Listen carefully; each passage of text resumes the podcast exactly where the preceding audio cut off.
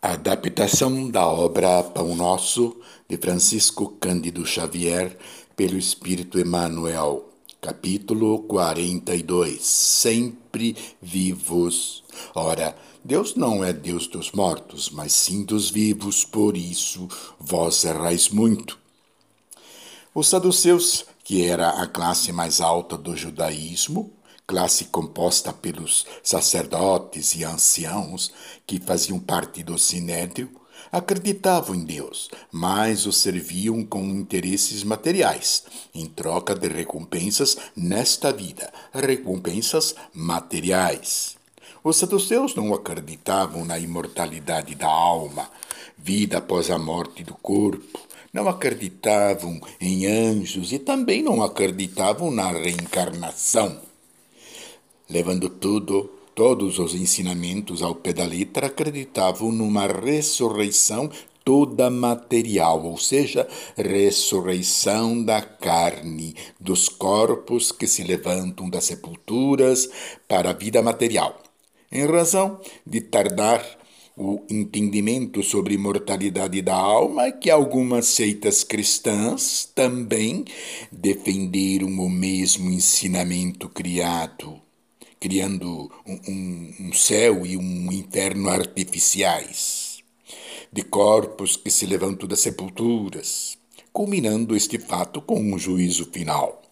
Interpretação totalmente equivocada, porque essa ideia viola os princípios da natureza. Sem contar com aqueles que imaginam o espírito como um fantasma de laboratório, ou formas esvoaçantes e enfumaçadas que vagam no ar e assim por diante. E para justificar sua incredulidade na vida espiritual, né, na imortalidade da alma, os saduceus se apegavam à sentença da Escritura que diz: Deus não é Deus dos mortos, mas sim dos vivos. Então, segundo o Êxodo 3, Ponto meia, né? Deus disse a Moisés: Eu sou o Deus de Abraão, de Isaac, de Jacó. Ora, Deus quis mostrar que esses patriarcas estavam vivos, não mortos, pois que todos para ele são vivos. Deus não é dos mortos, mas sim dos vivos, proclamando dessa forma a sobrevivência da alma, sua imortalidade, sua individualidade após a morte do corpo, e que todos é, vivem no estado corporal, quer no estado espiritual, sob as vistas do Pai. Ora, a doutrina espírita ensina que morte é cessação da vida orgânica com a cessação total e permanente dos fluidos vitais. Não é a partida da alma que determina a morte do corpo, ao contrário, é a morte do corpo que determina a partida da alma.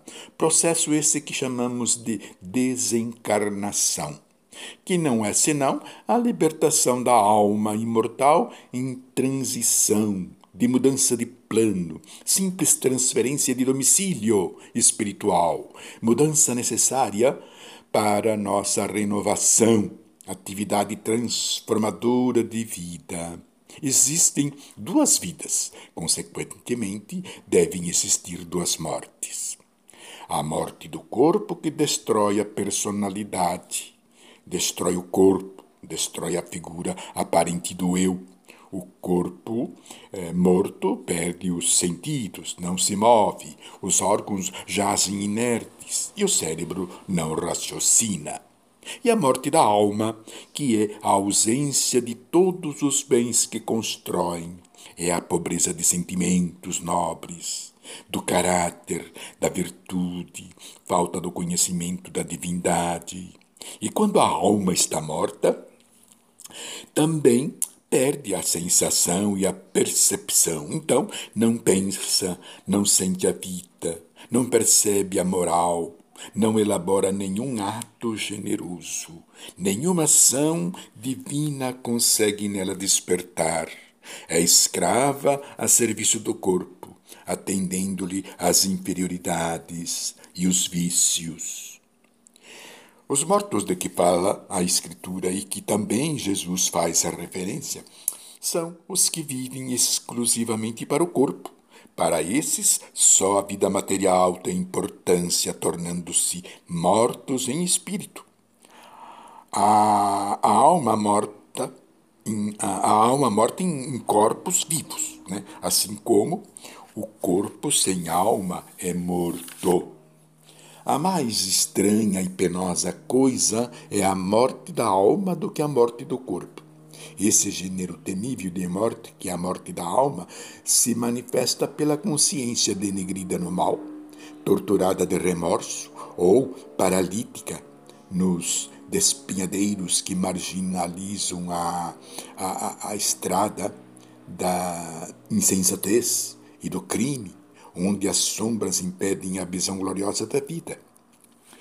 Não te esqueças, pois, que os, de, os desencarnados não são magos ou adivinhos, não ah, passam a ser santos ou ter conhecimentos a mais do que alcançaram aqui na Terra. São irmãos que continuam na luta de aprimoramento, evoluindo e progredindo. Não acrediteis que os mortos estejam mortos, pois. Guardemos a lição do Evangelho e jamais esqueçamos que Deus, nosso Pai, é Deus dos vivos e mortais.